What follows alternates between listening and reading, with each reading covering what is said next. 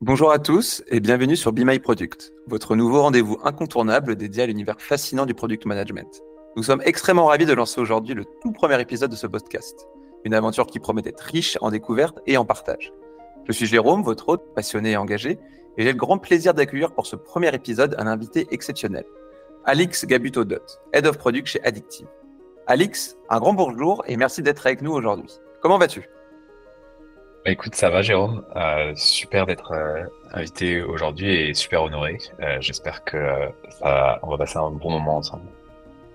Merci Alix. Avant de plonger dans notre échange, permettez-moi de partager brièvement avec nos auditeurs la structure de notre podcast. Chaque épisode se déroulera en deux parties. La première, d'une durée de 25 minutes, sera l'occasion de découvrir notre invité du jour. Dans la deuxième partie, notre invité abordera un sujet libre de son choix, un thème qui lui tient particulièrement à cœur. Alors sans plus tarder, Alix, prêt à nous faire découvrir ton univers et à partager tes précieuses expériences avec nos auditeurs passionnés de product management? Yes, go On aimerait tous un peu plus en savoir sur ton parcours avant de devenir Head of Product. Quel a été ton chemin et comment es-tu arrivé dans le product management? Euh, bah, Mon chemin, il était assez classique à vrai dire. J'ai fait une classe prépa, une école d'ingénieur, école d'ingénieur plutôt orientée d'ailleurs informatique, hein, qui, qui, qui m'a donné cette teinte que j'ai aujourd'hui dans le, dans le digital. Mais euh, le vrai tournant, en fait, qui a donné la teinte produit à ma carrière, c'est le fait que je suis parti en année de césure dans une université euh, au Canada, qui était donc une école de commerce. En gros, toute la partie école de commerce m'a appris à bien présenter les choses pour que le côté technique en fait qu'on essaye de vendre euh, soit quelque chose de compréhensible par l'utilisateur et fasse grandir une boîte. Et en fait, l'idée du produit, c'est un peu ça. Je pense que quand je suis sorti euh, d'école, ça s'appelait plutôt fonctionnel. On n'avait pas encore cette notion de produit. plutôt aller dans ce dans cet entre-deux qui était pas du commerce, qui était pas du technique, mais qui était plutôt le lien entre les deux euh, et, ce qui est devenu plus tard euh, pour moi le, product management. Et toi, de ton côté, euh, comment tu as découvert le product management? Il y a eu un moment, une expérience déclencheuse? Ma découverte du product management s'est fait au travers de mon premier stage pour le marché des prodorants. J'ai transformé ce qui devait être une aide à l'automatisation des reporting pour faire gagner du temps aux équipes en un cahier des charges fonctionnel d'une mini app mobile. En fait, quand je suis arrivé, c'était vraiment très archaïque il remplissait des fichiers Excel pendant un jour et demi pour arriver le mardi après-midi à présenter en fait le euh, report au euh, comité exécutif de, des pros d'Orange mmh. pour savoir si oui ou non ils avaient fait des bonnes ventes. J'ai trouvé ça mais vraiment replongé en, arrière et je me suis dit mais c'est pas possible de, de, faire ça comme ça. Donc mon premier projet en fait là-dedans c'était de se dire ok on va essayer d'optimiser tout ça déjà et donc derrière, en fait, j'ai essayé de me renseigner sur l'usage que tout le monde en avait. Euh, et après avoir optimisé ça en, quelques semaines, je pense, euh, on a eu comme idée de développer une application mobile qui répondait en fait à tous les besoins de l'équipe commerciale. Et euh, donc c'était euh, mon premier cahier des charges. Et je me suis dit, franchement, c'est cool parce que on a de la gratitude de la part de l'ensemble des personnes qui, qui, travaillent avec nous parce qu'on leur crée des outils qui sont quand même nettement plus performant que ce qu'ils avaient avant. Et, donc, c'est un peu là où euh, ça a déclenché chez moi l'envie de faire des produits. Mais à l'époque, ça ne s'appelait encore pas produit. J'étais. Euh, tu peux le dire, ça s'appelait comment? Chef de projet fonctionnel. tu peux nous parler un peu de quelques expériences marquantes dans ta carrière avant de devenir Head of Product? En tout cas, quelle incidence elles ont eu pour ton rôle actuel? Après donc cette expérience chez Orange, j'ai démarré dans une boîte de conseil en fait. En gros, j'avais un plan qui était de découvrir plusieurs facettes du business en euh, 5-6 ans pour après essayer de prendre des rôles managériaux. Ça, c'était mon, master plan que, que j'avais quand euh, je suis sorti d'école. Et donc, du coup, je me suis dit, le conseil, c'est quand même pas mal parce que tu fais des missions euh, un an, deux ans maximum, et puis après tu changes et tu découvres autre chose. Donc euh, moi ce que j'ai fait, c'est je suis allé euh, dans, dans, une autre structure de chez Orange, dans le Orange euh, grand public en fait, où j'ai été product owner directement dans le parcours de, sous de souscription de Livebox, où en fait j'ai appris l'agilité, j'ai appris comment bien communiquer avec l'ensemble des équipes et j'ai surtout appris comment fonctionner avec les équipes techniques euh, web et mobile euh, où on a beaucoup échangé sur comment co-construire euh, sur les fameuses spécifications fonctionnelles ou qui sont devenues des, user stories. Et donc le début de la B-testing aussi, qui est vraiment un fondement en fait pour pour moi pour le produit pour, pour bien comprendre en fait l'impact que l'on a sur les releases qu'on fait. C'était en quelle année toute cette expérience-là chez Orange? Ah là là, c'était en 2014, je crois. 2014 Parce que l'A-B testing en 2014, c'était précurseur quand même. Euh, ouais, on utilisait un truc qui s'appelait AB Testy à l'époque, je, il me semble. On arrivait à avoir euh, des euh, A et B, des indicateurs qui nous permettaient de, choisir en fait quelle version A et B de, de la page web était la plus performante. Ok. c'était le, le début, ouais. Ouais, c'était le début, hein, parce que moi j'ai découvert quand même euh, dans mon expérience personnelle la bêta testing assez tard, hein, finalement. On dit souvent que, euh, que les grosses structures euh, enfin, sont lentes à se mettre en place, mais en tout cas, ce que j'ai trouvé chez Orange, c'était plutôt à la pointe de, de ce qui se faisait, notamment en termes d'analytics. J'ai découvert l'analytique avec un outil qui s'appelait Comscore, c'était vraiment genre le, le, pire pour commencer parce que ils avaient leur propre langage euh, et donc c'était c'était du, du, script. Hein. On, devait faire un script à chaque requête qu'on avait pour avoir des données et pour que je puisse les partager à mon équipe. En tout cas, ils avaient cette volonté d'aller sur des outils innovants pour arriver à des, des résultats pour les clients intéressants. Et, et cette approche user-centrée aussi, qui, qui m'a vraiment beaucoup plu. D'ailleurs, ça faisait, ça faisait un gros gap avec euh, ma deuxième euh, expérience en tant que consultant, c'était à la BPCE. Ouais. Et, et, eux, ils n'avaient pas la même maturité. et, genre, je, suis arrivé, à, je suis arrivé à la BPCE. Euh, ça m'a appris une autre facette en fait du, du rôle de produit, mais c'était hyper intéressant. Mais je me suis dit, mais pas la même chose. J'ai l'impression que c'est pas le même métier en fait. Et euh, j'étais dans une phase un peu plus amont. Euh, on n'était pas dans le delivery, on était euh, dans le discovery. Bon, à, l'époque, c'était pas non plus delivery et discovery. Mais en gros, on cherchait comment avoir nos utilisateurs, donc qui étaient des clients bancaires. Mm-hmm. donc BPCE, c'est Banque Populaire Caisse d'épargne. Hein, La particularité de BPCE, c'est que les caisses et les banques détiennent le groupe. Et donc, du coup, le groupe est comme serviteur de euh, toutes les entités régionales. Et donc, quand il propose quelque chose, il faut aller avec son bâton de, pèlerin pour euh, aller convaincre toutes les caisses et les banques d'adopter les stratégies digitales qu'on est en train de faire. Et donc, mon but, c'était de faire le tour euh, de la France, de faire en sorte que je comprenne ce qu'ils veulent. Et donc là, c'était pas uniquement les utilisateurs, mais c'était aussi les directeurs marketing, les directeurs euh, digitaux euh, des différentes banques et caisses, et je devais leur faire comprendre que la meilleure manière d'adopter telle ou telle euh, amélioration digitale, c'était d'aller vers des outils qui étaient celui-là ou celui-là. Dans un, contexte aussi complexe avec plusieurs banques, plusieurs besoins, Comment tu arrivais un peu à arbitrer tout ça Si toi, tu avais déjà ton idée, que tu avais déjà recueilli des besoins des différentes banques, des différents directeurs, comment tu arrives à aligner toutes ces personnes? Comment tu arrives à les convaincre? Comment tu arrives à arbitrer? Le product est très seul euh, s'il n'est pas soutenu par l'entreprise. À BPCE, on avait des supports régionaux. Euh, c'était les employés de chaque banque régionale euh, qui savaient comment fonctionnait leur écosystème il, nous aidait à faire des, à faire notre évangélisation en fait euh, du digital euh, au, niveau de toutes les régions.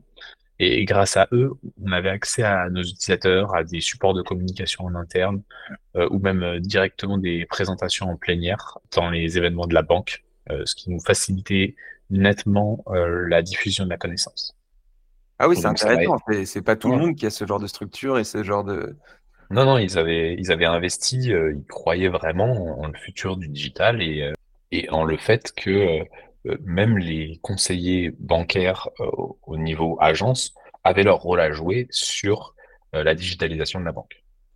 Tu pourrais citer une dernière expérience pour nos auditeurs? Bah, avant d'arriver chez Addictive, j'ai aussi fait Disney qui m'a complété en fait ma vision, ma vision produit avant de, avant de rentrer dans ma, mon expérience actuelle.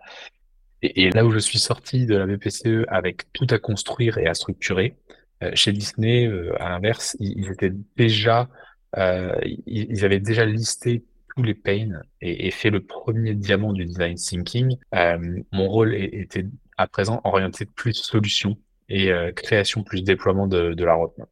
Donc là, je suis arrivé dans l'équipe mobile. C'était l'application de Disneyland Paris.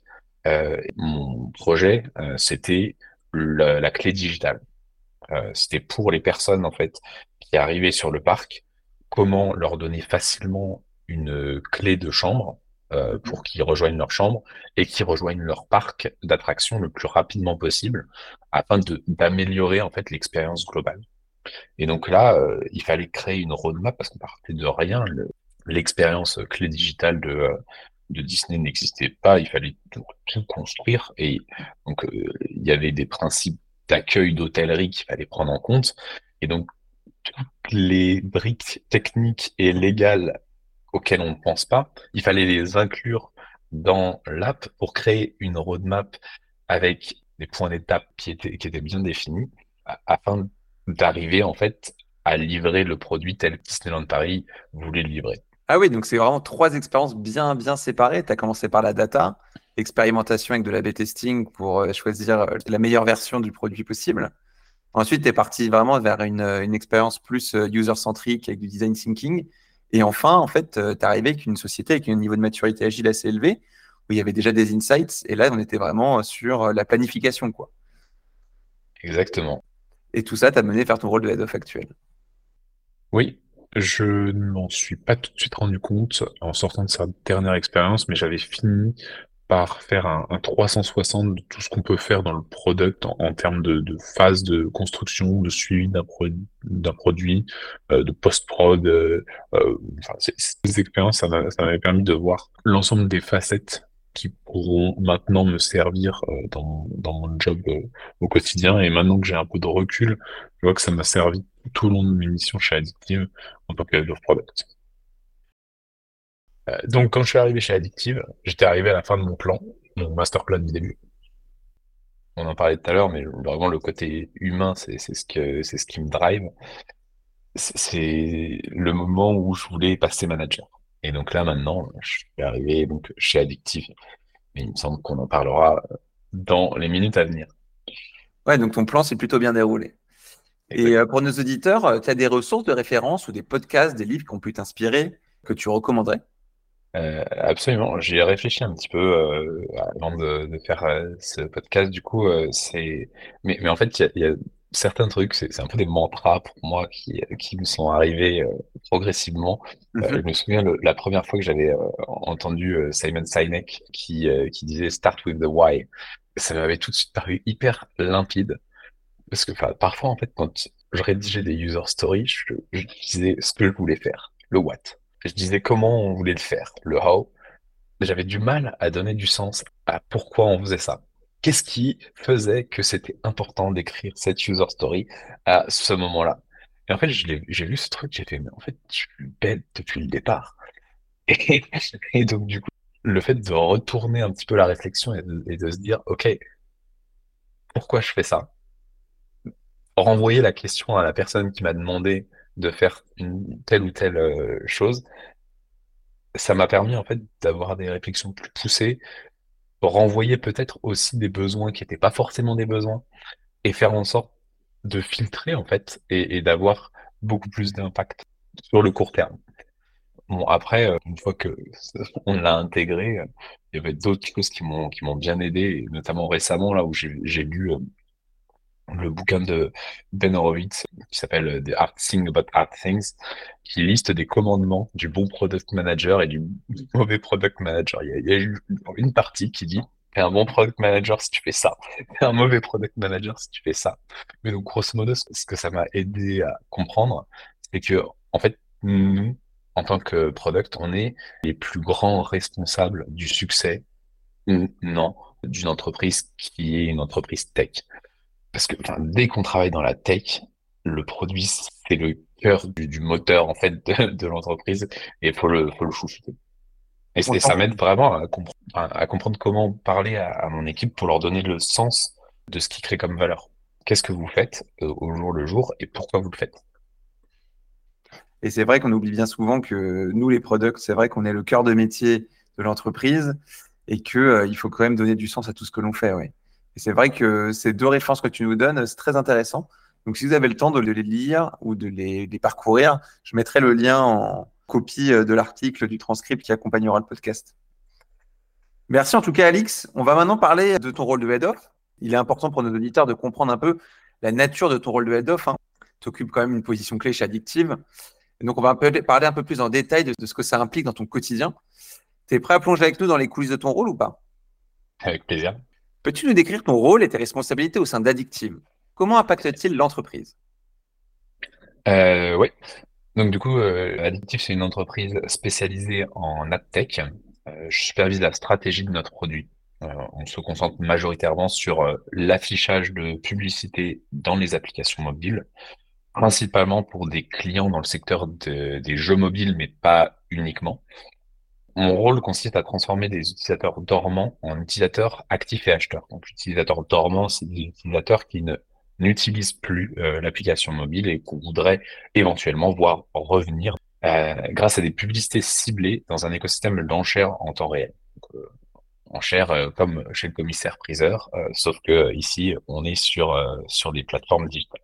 On, s'occupe aussi de, l'équipe de gestion des, clients qui paramètre nos campagnes d'affichage de publicité.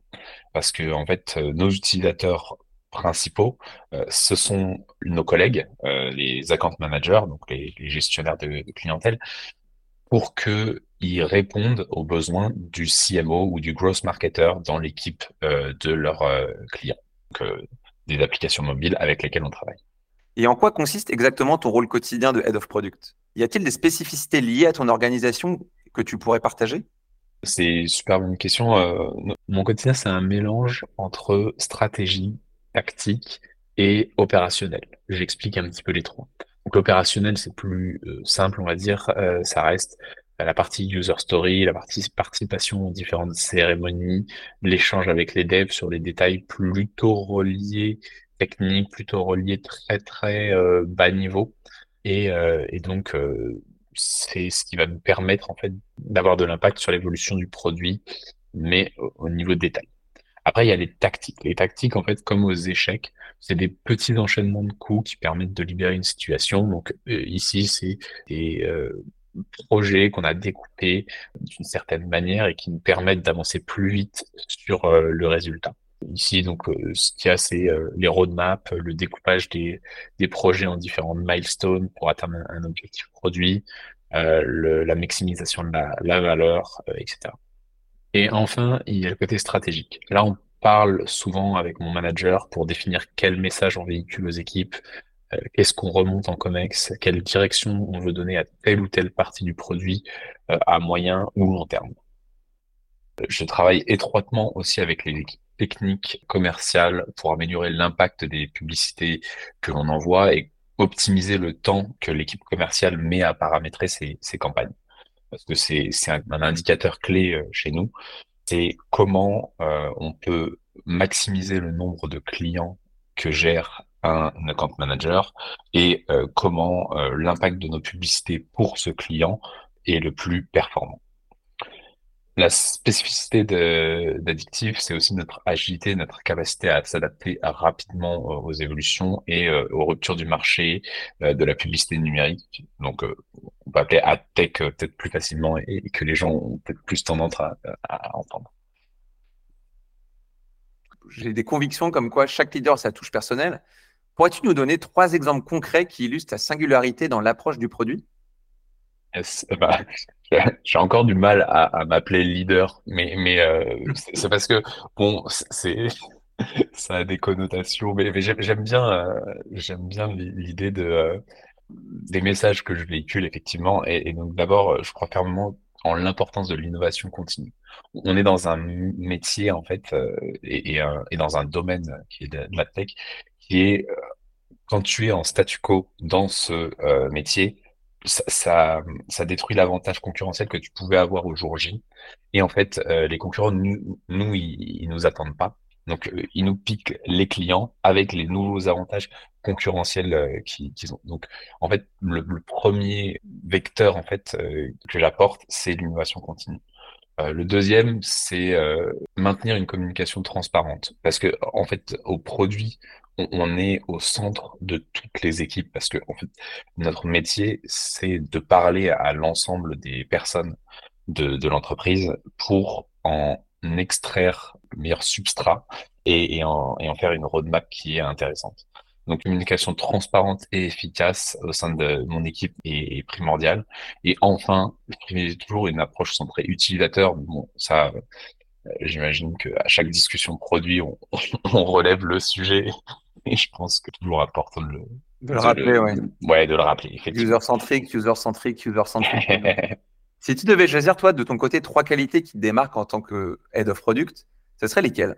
Je pense que mon approche, c'est plutôt une approche humaine. En fait, euh, j'aime euh, j'aime bien en fait la proximité avec les gens, euh, le fait de, de ne pas parler que du travail. En fait, ça crée des connexions et ça fait en sorte que j'arrive à, être proche en fait des utilisateurs, bien sûr, des clients, mais aussi de, l'équipe avec laquelle je travaille au quotidien.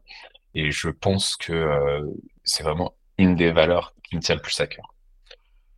Après cette première qualité, qui est pour moi la plus dimensionnante, et important, c'est d'avoir une vision, une vision d'un état idéal de ton équipe et des avantages que ton produit doit avoir. En effet, en fait, si tu sais où tu veux aller au final, mmh quelles que soient en fait les choses qui se passent, euh, quelles que soient les problématiques qui peuvent t'arriver, tu pourras toujours t'adapter. Mais se raccrocher à un élément final qui va être euh, là où tu vas emmener et ton équipe en termes de structure ou et ton produit en termes de fonctionnalité, en termes de valeur utilisateur, je pense que c'est l'élément clé qui fait en sorte que tu réussis dans le produit. ce que tu veux dire par là, c'est qu'il faut d'abord une vision, mais qui n'est pas définitive forcément, mais il en faut toujours une à un instant T, quitte à ce qu'elle évolue, pour pouvoir, pouvoir entraîner les gens avec toi, que ce soit par la transparence, la communication, et que ce soit partagé par tous cette vision, même si elle n'est pas définitive. Quoi. Exactement, tout se mélange. Et ta troisième euh, qualité alors? Et la troisième, euh, je, je, dirais qu'il faut un peu d'imagination et de créativité. En, fait, bon, ça, va peut-être paraître un peu euh, bizarre au, premier abord, mais en fait, euh, souvent quand on, va voir les utilisateurs, ils ont toujours eux une idée de comment on va faire les choses, parce que ils utilisent et puis ils vont dire, ok, moi je veux ça comme ça parce que je pense que dans mon utilisation ça sera le mieux. seulement si tu prends ça en tant que tel, souvent tu vas avoir des fragments de produits qui vont venir de tête de telle ou telle personne et qui vont pas forcément être cohérents entre, eux. Et donc du coup, en fait, la, créativité que tu peux avoir sur OK, comment mélanger toutes ces idées et en faire quelque chose d'homogène et d'utilisable par tout le monde, euh, je trouve que ça, c'est une qualité euh, qui est essentielle et plutôt belle, en fait, euh, pour les, les métiers de produits. Et en termes de conseils, Qu'est-ce que tu recommanderais à ceux qui évoluent dans le product management ou à ceux qui débutent? Alors, on n'aurait pas les mêmes conseils, je pense. ceux qui évoluent dans le terme, dans le, dans le monde du produit, c'est de croire en, ses intuitions. Progressivement, ils se sont forgés euh, une identité et, euh, des croyances, euh, croyances et intuitions.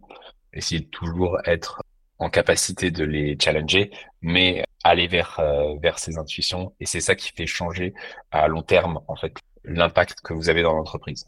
Pour les, nouveaux venus, soyez ouverts, essayez de tout savoir, tout connaître, de parler au, au, plus de gens possible, de comprendre quelles sont les différentes problématiques de, des utilisateurs, des gens qui travaillent avec, euh, avec vous. Et donc derrière, forgez-vous ces intuitions pour arriver au cas numéro un. C'est-à-dire devenir curieux au final. Exactement. Être curieux, vouloir progresser et innover un maximum. Bah, merci Alix hein, pour cet insight précieux. Tu sais très bien que chez Be My Product, on valorise vraiment la transparence et la franchise sans langue de bois. Donc, Alix, dans ton parcours, quels défis et réussites t'ont particulièrement marqué? Peux-tu partager avec nos auditeurs sans filtre les hauts et les bas de ta carrière? Yes. Pour les bas, euh, sans filtre et sans langue de bois, c'est sûr que je vais aborder des sujets plus largement dans la partie exploration qu'on verra juste après. Pour donner un petit aperçu, on parlera de décommissionnement de produits et de réorganisation d'équipes au moment où ça a été un peu compliqué chez Addictive. Mais côté haut, euh, il y a pas mal de choses qui, qui m'ont rendu fier et, euh, et plus j'avance, plus ça impacte sur la société. C'est-à-dire que euh, chaque haut a, de plus en plus de rayonnement sur l'ensemble de, de l'entreprise dans laquelle je travaille et c'est de ça que je voudrais vous parler. Est-ce que ça te dit de rentrer dans le détail? Bien sûr, Alix, on est là pour ça. On va maintenant passer à la deuxième partie de ce podcast. Comment se relever d'un échec et comment garder ses équipes motivées suite à un échec produit?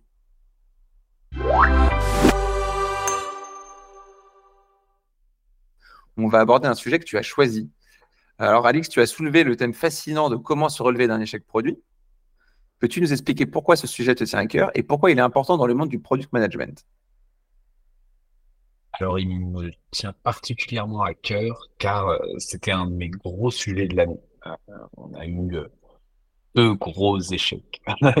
Et donc, du coup, c'est des échecs qui nous ont permis d'apprendre énormément. Donc, euh, moi, je les vois pas vraiment comme des échecs aujourd'hui, mais c'est un truc qui est dans le product management une réalité parce que on, entreprend en fait. On est des mini-entrepreneurs à l'intérieur d'une entreprise et donc, comme toute entreprise, il y a des, euh, moments où on tente des choses qui fonctionnent pas et j'aimerais bien qu'on en parle. Ça, en effet, tu as raison. Hein. C'est vraiment un sujet qui résonne dans notre industrie. Hein. On le voit très bien en product management. C'est l'échec qui fait partie intégrante de l'apprentissage. On émet des hypothèses, on réduit les risques au maximum, on itère et malgré ça, parfois on se rate. Quoi. Alix, tu peux partager avec nous euh, ton expérience personnelle sur ce sujet? Comment as-tu géré des situations où un produit n'a pas fonctionné comme prévu? Effectivement, c'est un truc que j'ai appris très tard parce que euh, en fait euh, ça, fait partie du développement du product manager, mais je ne le savais pas quand j'étais dans les grosses structures parce que les grosses structures arrivent toujours avec des, roadmaps bien ficelés euh, où il y a eu des recherches utilisateurs euh, au préalable par d'autres équipes et donc quand ça arrive dans les équipes projets digitales, euh, souvent on arrive avec quelque chose qui va servir. Et même quand ça sert pas, on l'arrête pas forcément. Et on va continuer jusqu'à ce que le projet soit fini, fonctionnel, mais pas, forcément euh, utile. Chez Addictive, on a une taille d'entreprise beaucoup plus modeste et on n'a pas le luxe de continuer les développements d'un produit en lequel on ne croit plus. Donc, on doit faire des choix entre continuer un produit qui peine à trouver son product market fit et l'arrêter complètement. Euh, pour aller sur une autre évolution plus impactante en fait et euh, en, en ligne avec la stratégie qui a été remise à, à niveau. On sait également que les échecs peuvent être aussi instructifs que les réussites. Peux-tu nous parler d'un échec qui t'a marqué, les leçons que tu en as tirées? Ouais, donc euh, quand je suis arrivé chez, chez Addictive, euh, j'ai vite pris euh, la température. C'est le, le sujet des échecs, en fait, ça, ça fait partie intégrante de l'ADN. Il, il, y a beaucoup de notions de fail, fail fast and mhm. react. Donc, euh, je crois qu'au bout de deux semaines euh, d'arriver chez Addictive, on, on m'a dit, OK, euh, cette plateforme, en fait, elle ne sert plus le business. Donc, du coup, il va falloir la décommissionner parce que, bah, elle coûte euh, des, des coûts de structure. Et donc, du coup, là, on, on l'arrête. Et je me suis vraiment dit, OK, les, mecs, ils sont pas du genre à s'apitoyer sur, leur plateforme et, euh, ils vont dans la direction qui, euh, qui, qui, leur paraît la plus solvable en termes de euh, business. Donc, pourquoi ça m'a touché moi particulièrement, c'est que bah, alors, deux ans après, on a eu un bouleversement chez Addictive, c'est que il y a eu Apple qui a décidé de faire une régulation sur le consentement des utilisateurs et on a perdu une donnée essentielle qu'on utilise nous pour euh, traquer en fait les utilisateurs, qui nous a fait diminuer notre business euh, assez drastiquement euh, côté Apple. Et, donc du coup, nous on a eu deux axes de développement par rapport à ça. Le premier, c'était de basculer la plupart de notre business sur Android. Donc, nous, côté produit, on n'avait pas forcément la main mise sur ce, cette partie. Par contre, euh, là où on avait la main mise, c'est trouver euh, des solutions qui permettraient de renouveler avec la croissance business. Et donc pour ça, en fait, on a développé une plateforme qui permettait en fait de rattraper le business perdu sur Apple et qui euh, adressait les mêmes clients en fait qu'on avait déjà. Donc du coup, tout bénef. Il y avait de l'attraction commerciale, c'était super. Euh, les, interlocuteurs avec qui on parlait étaient hyper enjoués de notre produit et donc on a lancé les développements. Au bout de six mois, un an, on avait euh, des, un POC, donc toujours sur la notion de POC, of Concept, qui était viable. Et donc là, on a commencé à démarcher des clients. C'était hyper sympa parce que développer un produit de zéro, c'est tu fais ce que tu veux. Donc du coup, c'est vraiment euh, hyper enrichissant. On, a des conversations comme si on était à la fois le sales, euh, le account manager, euh, le solution engineer. On, regroupe tout un tas de, métiers à l'intérieur du produit parce qu'en fait, c'est nous, nous qui sommes les plus promoteurs de ce produit-là. Et, donc du coup, on a commencé. Et là, il y a, eu un moment où la croissance et, l'euphorie s'est un peu arrêtée parce que on a commencé à avoir nos premiers retours utilisateurs mauvais. Et donc là, ils ont commencé à nous dire ouais, on bloque sur ça. Euh, nous qui avions pas forcément d'expérience euh, en développement de SDK mobile, pour ceux qui n'ont jamais fait, c'est assez complexe à mettre en place parce que on installe un bloc de code dans le code de quelqu'un d'autre. Et donc, du coup, il y a forcément tout un tas de cas d'erreur qu'on ne peut pas anticiper, sachant qu'on ne maîtrise pas la moitié, en fait, euh, de, du code. Et donc, ça, ça nous a mis un gros coup de frein parce qu'on n'avait pas forcément dimensionné l'équipe mobile pour qu'elle réponde à tous ces, à, toutes ces sollicitations. Et ce qui repoussait énormément, en fait, les dates de, euh, de solutionning des problèmes remontés par les clients au fur et à mesure, en fait, euh, on avait des clients qui commençaient à, être de moins en moins attirés par tous les efforts qu'ils devaient faire, parce qu'en fait, à chaque fois que on leur proposait une nouvelle version, ils devaient l'intégrer. Donc, du coup, leur équipe de dev devait la réintégrer dans leur euh, app. Et donc, euh, au fur et à mesure, en fait, on a vu que ça allait devenir trop compliqué.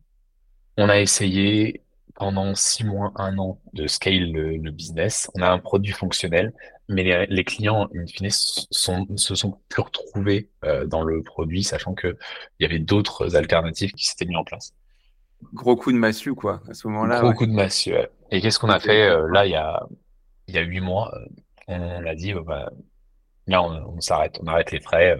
ça, ça a plus de, ça a plus de sens. L'attraction business, elle est passée les applications mobiles, elles s'intéressent à d'autres modèles. Et, euh, donc, du coup, euh, nous, on n'y arrivera pas. Et donc, moi, quand j'ai appris ça, j'ai dit, oh, bah, il faut qu'on l'annonce déjà. et ensuite, euh, il faut qu'on sache quoi dire aux équipes qui ont bossé dessus et bah, qui ne sauront pas quoi faire après. Après la période un peu de déception, il faut retrouver le bon moteur pour la motivation en fait de, des équipes, voir ce qui a bien marché, ce qui a pas bien marché. Et c'est pour ça en fait chez Addictive, on fait quand même beaucoup de euh, de retours d'expérience. Donc on, se, on se met tous autour de la table, on voit ce qui ce qui a fait que c'était ok, ce qui a fait que c'était pas ok, comment on pouvait améliorer les choses. Le produit s'appelait Cross Promotion et euh, il reprenait ce qu'on savait faire chez Addictive, mais au sein d'un écosystème d'app fermé euh, donc, euh, au sein d'un même client, faire de la pub sur ces différentes apps. Euh, l'avantage concurrentiel qu'on avait était qu'on savait prédire avec une bonne exactitude quel, enfin, quel utilisateur allait quitter une application donnée, ce qui intéresse beaucoup nos clients. Quand j'ai préparé le speech en fait à faire aux équipes pendant le retour d'expérience, j'ai tourné ça comme un enseignement sur les erreurs qu'on avait commises sur la création d'une plateforme SaaS. Euh, c'est vraiment là euh, et euh, sur euh, l'intégration d'un SDK que, que l'on a pêché. Mais j'ai aussi en fait souligné la nouvelle opportunité d'utiliser le modèle de prédiction de churn, donc l'avantage concurrentiel qu'on pouvait avoir. et le churn, c'est le, désengagement des utilisateurs. pour le faire fonctionner en standalone pour nos clients. Et donc du coup, euh, nous, on a packagé le produit comme ça, euh, parce que c'est de cette manière que c'était le plus performant. Et, c'est cette brique du produit cross-promo qui pouvait continuer à nous, à nous apporter de la valeur business. Et on peut l'utiliser aussi sur notre core business, euh, qui est le business du retargeting, donc de réengagement en fait des utilisateurs pour nos, nos clients de to gaming. Et donc là maintenant, en fait, ça fait six mois, le produit marche super. C'est-à-dire que on a trouvé un packaging qui était hyper intéressant pour les clients. Ils, ont euh, un dashboard qui peuvent euh, voir au jour le jour, voir la, poche d'utilisateur qui serait en capacité de churn dans les prochains jours, les prochaines semaines, et on identifie les poches d'audience euh, qui seraient intéressantes de recibler assez rapidement pour nos campagnes de, de, de retargeting pour, pour Addictive, donc pour le core business. Pour resituer, juste euh, niveau chronologique, tu as subi ces deux échecs coup sur coup, donc l'échec sur les appareils euh, mobiles Apple, puis le ton deuxième échec euh, donc, qui est arrivé juste derrière sur la maintenance un peu évolutive du produit. Et derrière, tu as réussi quand même à te relever. Il s'est passé combien de temps entre ces deux échecs? C'était c'était assez rapide parce que au final, le premier a enchaîné le deuxième. Et donc, du coup, euh, il y a eu euh, peut-être trois mois où euh, il y a eu un flottement. on, s'est laissé le, on s'est laissé le choix. Et à la fin, on me dit, bah non, c'est bon, c'est fini. Comment on a réussi à, se relever, c'est uniquement parce que on a réussi à trouver en fait des alternatives de rebond. C'est-à-dire que en fait, on peut pas se relever d'un échec si on reste en mode on a, on a foiré, bah tant pis pour nous. Il faut mm. dire, voilà tous les efforts qu'on a menés, ça nous a appris ça, et voilà ce qu'on peut retirer de, de cet échec. Et est-ce que ce qu'on peut retirer de cet échec, on peut le valoriser? Il se trouvait que nous, c'était trop cool parce qu'on a pu le valoriser, parce qu'on a, on a eu un modèle de data science qui était utilisable tout seul pour servir le business principal de Addictive. Merci. Et quelle perspective peux-tu offrir sur l'impact d'un échec produit sur une équipe? Est-ce toujours juste de considérer cela comme un échec de l'équipe ou pas? Je pense que ça dépend vraiment de l'état d'esprit de l'équipe. Euh, s'il reste bloqué, oui, je considère ça comme un, échec. Euh, le, le but, c'est de ne jamais euh, rester en statu quo et donc de toujours avancer. sinon, effectivement, on, on, a perdu, on a perdu une partie de l'équipe qui, qui, reste dans le passé. Par contre, si on avance en fait pour transformer l'échec commercial en quelque chose d'intéressant, alors à ce moment-là, euh, je peux considérer ça comme une victoire plus qu'un échec. Parce que en fait, si tu as appris quelque chose d'un échec, c'est là où l'impact est fort parce que tu ne reproduiras pas quelque chose qui, t'a déjà marqué euh, plutôt négativement. Et, donc l'impact aussi sur l'équipe euh, est fort. Surtout quand on crée quelque chose parce que euh, on devient euh, euh, vraiment garant euh, de, de ce produit et donc on le considère comme un petit enfant à nous. donc mm. c'est compliqué de se dire que cet enfant il, il, va pas bien. D'où l'importance de des retours d'expérience. Les retours d'expérience, ça sert justement à évacuer toutes ces frustrations, à voir comment on peut avancer et à accorder les violons pour savoir dans quelle direction aller pour le pour le futur il faut prendre le temps de digérer.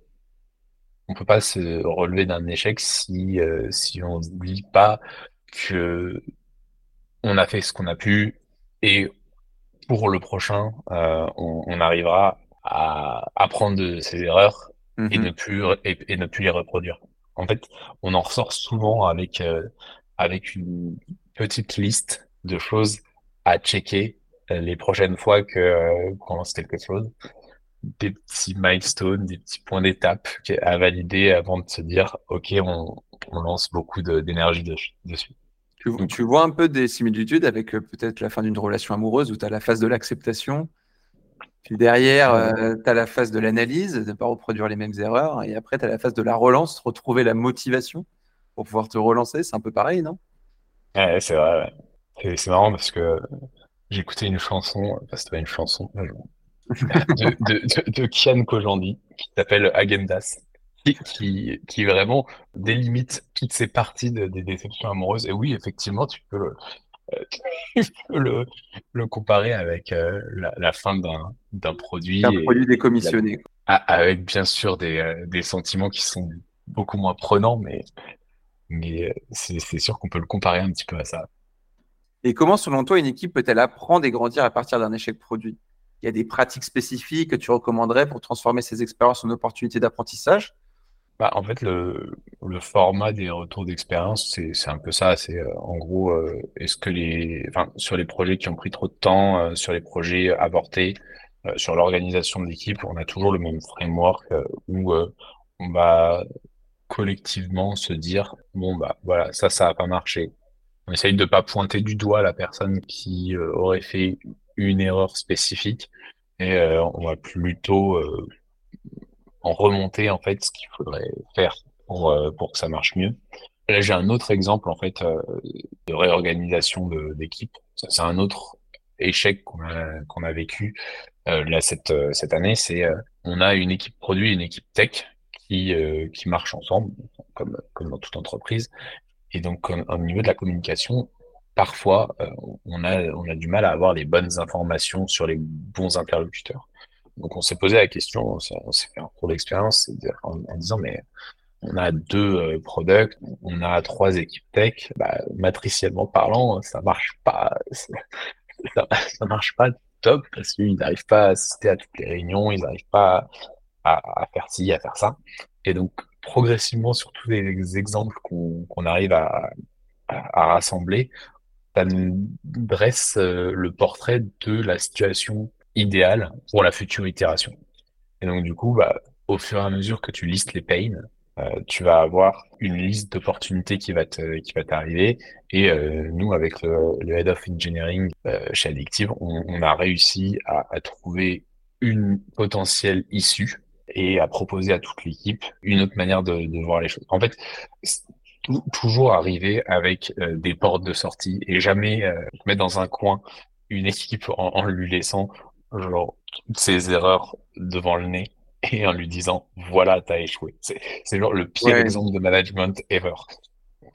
On, essaye toujours de, de, faire en sorte que les gens se projettent dans l'avenir et, et ne restent pas dans leurs erreurs. Toujours éviter le statu quo comme, comme à l'habitude bah, ces expériences semblent avoir été des moments cruciaux dans ta carrière et du côté des réussites c'est quoi les moments forts que tu as vécu oui parce que euh, le rôle de produit, c'est pas que des échecs.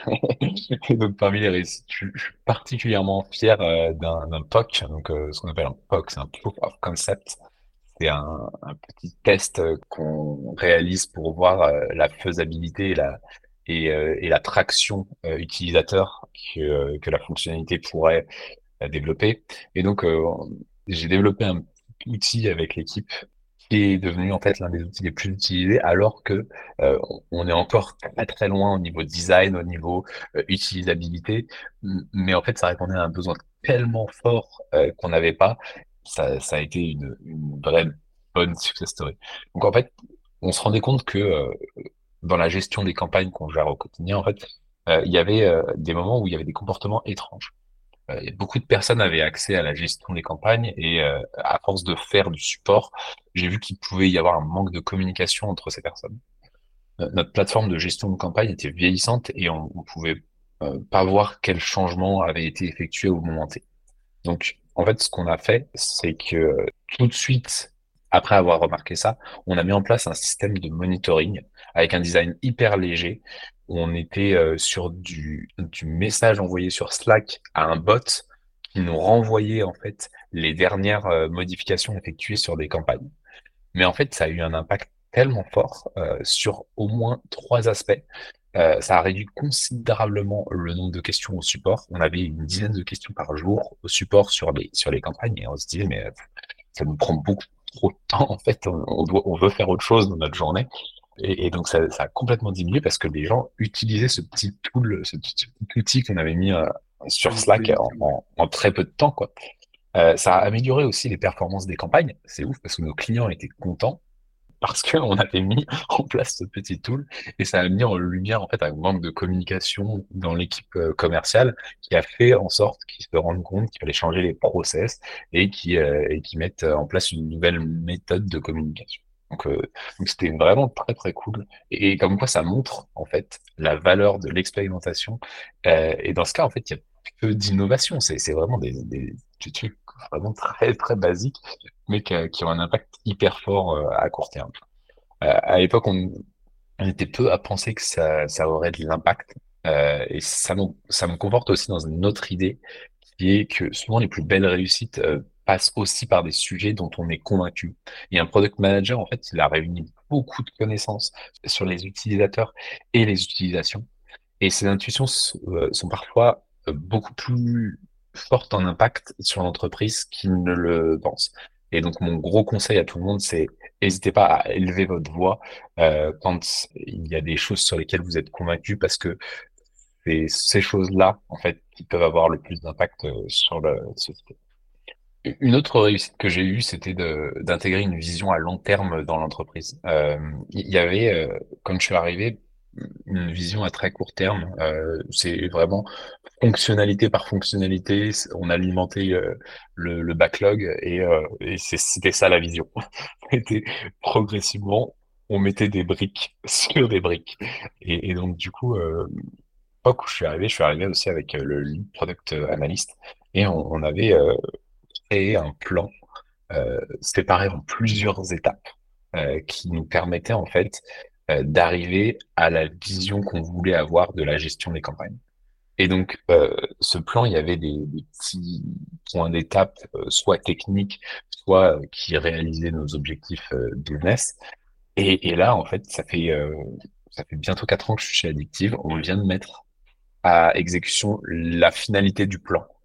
Et donc, ah du coup, c'est un truc qui, qui a duré quand même trois ans et qui sur lequel on s'est tenu on est bien d'accord que c'est pas du tout le même plan que ce qui a été élaboré en premier. Mais par contre, l'objectif, la finalité était toujours la même. Et donc, même si le chemin est différent, on est arrivé à une euh, valeur qui était celle recherchée au départ. Et, franchement, en fait, ça nous donne envie de le faire avec l'ensemble de nos euh, indicateurs clés. On nous a donné, en, termes d'équipe produit, deux indicateurs à aller chercher, qui sont la performance des campagnes et l'efficacité opérationnelle de nos équipes commerciales, et ben donc du coup, je veux aller chercher des, des master plans en fait qui répondent à ces deux à ces deux choses. Et toujours en fait, quand je propose des projets, il faudrait qu'ils répondent à ces master plans. Et pour finir, euh, quel message ou quelle leçon aimerais-tu euh, que nos auditeurs retiennent de cette discussion sur la manière de se relever d'un échec produit et la perception de l'échec dans les équipes? Je voudrais que les auditeurs comprennent que l'échec d'un produit, c'est pas forcément euh, le reflet d'une équipe défaillante, euh, mhm. mais c'est le reflet d'un contexte métier, d'un contexte technique, d'un contexte marketing, enfin, vraiment tout un tas de composantes qui fait que tu n'arrives pas forcément à atteindre ton product market fit à chaque fois. Et, quand tu l'atteins pas, c'est une occasion d'apprendre, de s'adapter et de se développer que ça fait partie intégrante de notre processus d'innovation euh, et on a réussi à repackager en fait nous chez Addictive tous les produits défaillants pour in fine en extraire quelque chose de bénéfique pour l'entreprise et donc du coup on en ressort avec un incrément qui fait augmenter en fait la valeur d'Addictive euh, et augmenter la valeur du produit. Je pense que dans toutes les erreurs, on peut réussir à tirer du, bon et à en, ressortir gagnant faut juste raconter la bonne histoire. Merci Alix pour euh, ce sujet libre ultra passionnant. Avant de conclure notre épisode d'aujourd'hui, y a-t-il des personnes que tu conseillerais comme des invités pour notre prochain podcast, des voix inspirantes dans le monde du product management ou des domaines connexes? Ouais, je pense que euh, Bertrand Roche serait une, très bonne personne à, inviter. Il, est euh, lui resté dans l'univers du conseil, mais a réussi à euh, monter les, strates de l'entreprise du produit tout en restant en fait consultant. Il a une vision très très forte sur ce qui est un bon produit, comment on arrive à une bonne efficacité de l'équipe. Et j'imagine que ce serait un, un, podcast passionnant que je serais ravi d'écouter en tout cas. Eh bien, merci pour ces suggestions, Alix. Nous allons certainement les explorer pour notre futur épisode. On arrive maintenant à la fin de notre discussion. Un immense merci Alix pour cette conversation enrichissante et tes partages d'expérience. Et merci également à nos auditeurs pour leur écoute attentive. Aurais-tu un dernier mot, une pensée de conclusion pour cette fin d'épisode? Penser produit, c'est penser pourquoi on fait les choses et quel impact on va avoir sur l'entreprise? C'est beau. C'était un plaisir de t'avoir, Alix, avec nous aujourd'hui.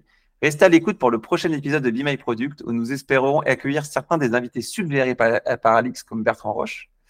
N'oubliez pas de vous abonner pour ne rien manquer de notre prochain échange passionnant. À très bientôt.